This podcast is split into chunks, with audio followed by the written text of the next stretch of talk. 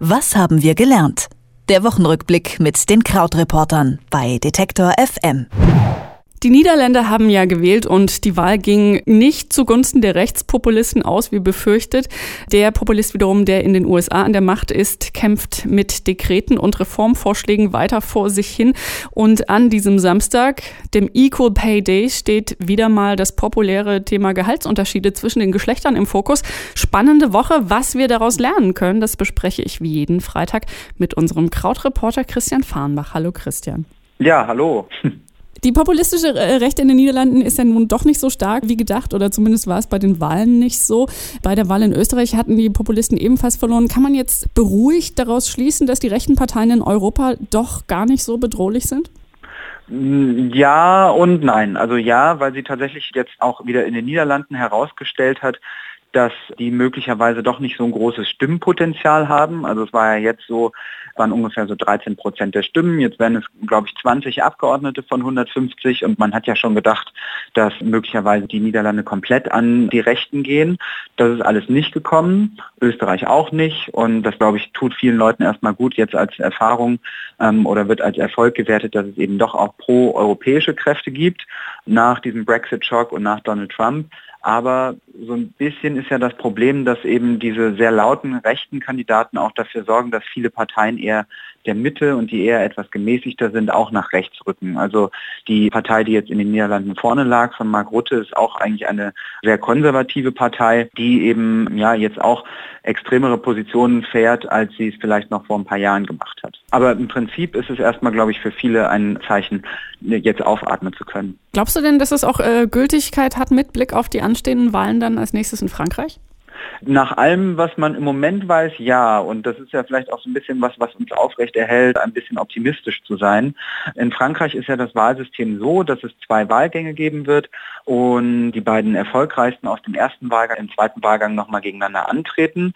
Das heißt also, dass obwohl wahrscheinlich Marine Le Pen von der Front National, also die stärkste Kandidatin im ersten Gang werden wird, dass dann im zweiten Gang vermutlich sich hinter dem zweiten Kandidaten die moderaten Wähler versammeln werden. Man hatte das in Frankreich schon mal. Ich glaube, so vor 10, 12 Jahren war auch Marine Le Pens Vater schon in der Stichwahl. Und normalerweise ist das das dann, was in äh, Frankreich passiert.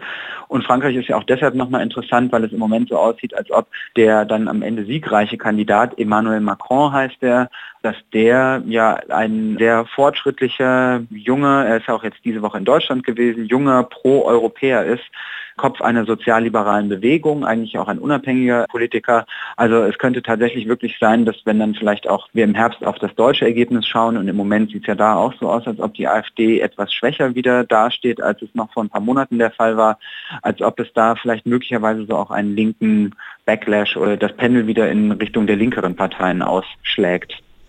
Wo es immer noch nicht so ganz einfach wieder ist, optimistisch zu sein, ist jedes Mal, wenn man in die USA guckt. Für und bei Donald Trump waren ja diese Woche dort drei Themen im Wesentlichen wichtig.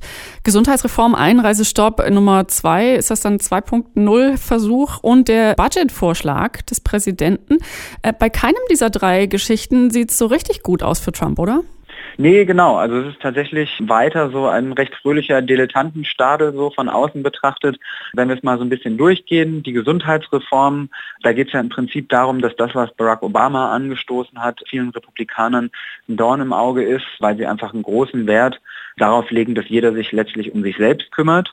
Und die Republikaner sind relativ stark in den Wahlkampf gezogen, um zu sagen, wir drehen Obamacare wieder zurück. Und jetzt haben sie einen Reformvorschlag vorgelegt, der tatsächlich sehr katastrophal wäre. Ähm, die Schätzungen sind, dass ungefähr 25 Millionen Menschen ohne Versicherung dann dastehen würden.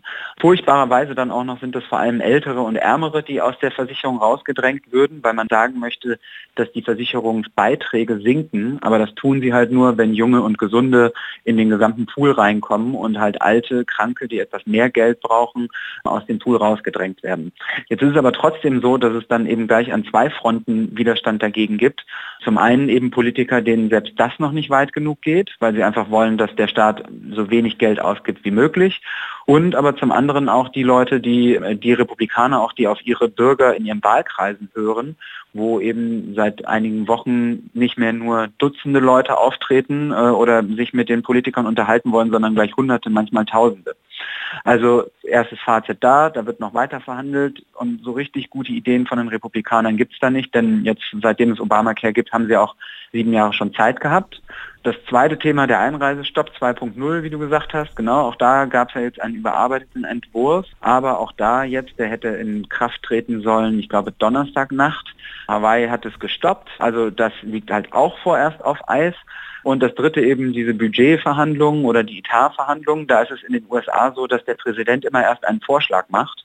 Und man muss da ein bisschen gerechterweise zu sagen, dieser Vorschlag des Präsidenten wird in der Regel immer zerpflückt. Also das ist jetzt nichts Besonderes bei Trump aber sein Vorschlag hat es auch wirklich in sich. Also zusammengefasst, sehr viel mehr Geld fürs Militär, mehr Geld für innere und äußere Sicherheit, also so richtig schön Hardpower sein und sich äh, derbe positionieren und gespart werden soll an Sozialprogrammen nicht, denn das hat er im Wahlkampf versprochen, Ältere und Bedürftige sollen weiter ihr Geld bekommen, aber es soll an den Dingen gespart werden, was normalerweise so eine Softpower tut als Land. Also so, man kann eigentlich sagen, ein Land, das in Diplomatie stark ist oder als Vorbild vorangeht.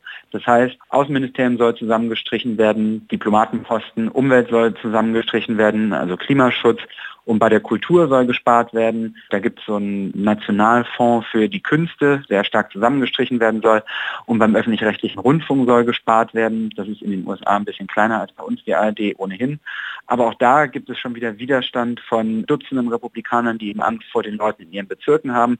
Also auch da muss man sagen, läuft es für Trump im Moment nicht richtig gut und es ist eher im Moment einen halben Schritt vor und zwei, drei Schritte zurück. Ähm, das ist auch ein gutes, passendes Stichwort, halber Schritt vor und äh, gefühlt immer noch zwei, drei zurück. Equal Pay Day ist am Samstag, der Tag, an dem auf Gehaltsunterschiede zwischen den Geschlechtern hingewiesen werden soll. Hat sich da diesbezüglich in Deutschland was getan? Ähm, mein Gefühl ist nein.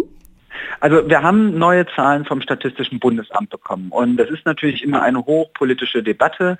Es wird ja sehr stark immer entlang ja, dieser Frage diskutiert, bekommen Frauen wirklich das gleiche wie Männer.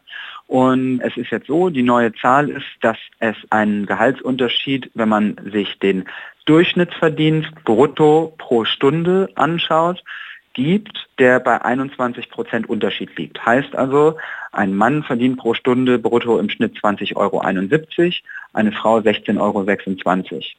Jetzt ist es aber zum einen so, dass das 2015 noch bei 22 Prozent lag, jetzt sind wir bei 21 Prozent und langsam schließt sich das. Da muss man dazu sagen, europaweit steht Deutschland immer noch ziemlich schlecht da. 2015 war das in Europa nur 16,3 Prozent statt jetzt eben unsere 21 Prozent. Und zum anderen gibt es dann immer dieses Argument der Statistiker, dass sie sagen, drei Viertel dieses Unterschiedes lassen sich auf strukturelle Gründe, so nennen die das, zurückführen. Das ist sowas wie Frauen arbeiten häufiger in Teilzeit oder suchen sich mehr soziale Berufe und die werden nun mal schlechter bezahlt. Wenn man das rausrechnet, dann bleibt immer noch eine Lücke von 6 Prozent. Also egal wie man es dreht und wendet, diese 6 Prozent kann man sich nicht erklären und es nervt, dass es halt Frauen, die genauso qualifiziert sind und die gleiche Tätigkeit machen, diese 6 Prozent weniger verdienen.